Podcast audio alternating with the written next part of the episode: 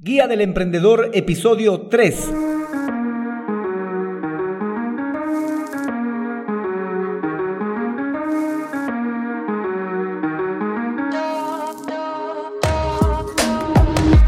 Hola, hola emprendedores, bienvenidos y bienvenidas a la Guía del Emprendedor, el podcast en el que juntos vamos a aprender a crear un negocio online o a mejorar la presencia e imagen digital de nuestro negocio a través de estrategias, herramientas y recursos del marketing digital.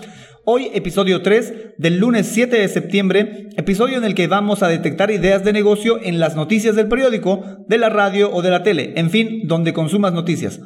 Pero no sin antes recomendarte que todo lo que hablamos aquí y los recursos que iremos utilizando los estaré compartiendo en alexhurtadomktd.com. Por cierto, yo soy Alex Hurtado, un emprendedor digital y chatbot developer. Bueno, emprendedores, comencemos. En el anterior episodio te aconsejaba que te compres un periódico o que tengas listas las noticias de tu sector o noticias en general, porque algo tan simple como leer, ver y escuchar noticias nos puede aportar muchas ideas de negocio. Pero siempre y cuando tengas el chip emprendedor en mente. Con este chip emprendedor en mente, debes de leer y consumir las noticias haciéndote las siguientes preguntas. ¿A quién afecta esta noticia?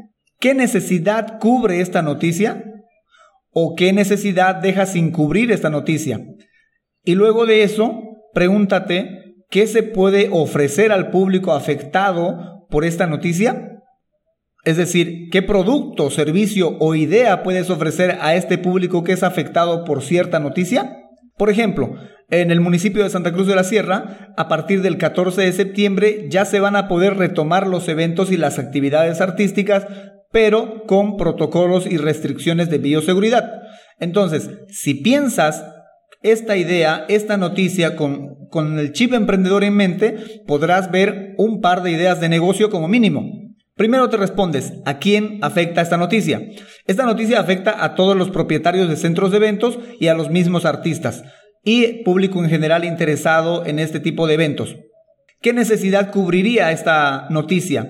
Bueno, las necesidades de entretenimiento y las necesidades de esparcimiento de parte del público general. Y de parte de los artistas y los propietarios, pues necesidades económicas para poder activar nuevamente su economía. Saben ustedes que ellos fueron los más afectados por esto de la pandemia. Lo siguiente nos preguntamos, ¿qué podemos ofrecer a modo de producto o servicio? En este caso hay dos públicos a los cuales se puede ofrecer tanto a los artistas como propietarios de, centros de eventos como al público en general. Nos vamos a centrar en los artistas y los dueños de centros de eventos. A ellos se les puede ofrecer la instalación y el suministro de insumos de bioseguridad específicamente para artistas y propietarios de lugares, para que estos puedan, sin problema alguno, desarrollar su actividad y no tener ninguna clase de problema con las autoridades competentes. Como ven, solo es cuestión de que empecemos a leer y consumir noticias con el chip emprendedor en mente para poder encontrar ideas de negocio.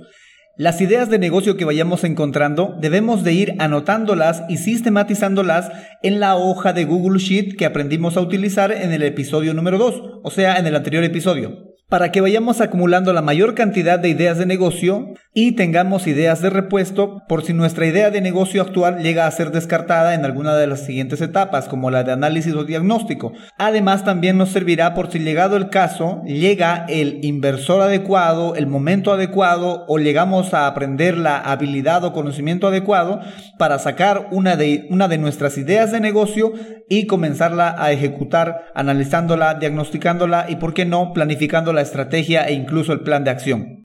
Como tarea les aconsejo que busquen, escuchen y anoten quejas de sus clientes, de sus parientes, de sus amigos, compañeros de trabajo, etc. E incluso quejas de ustedes mismos.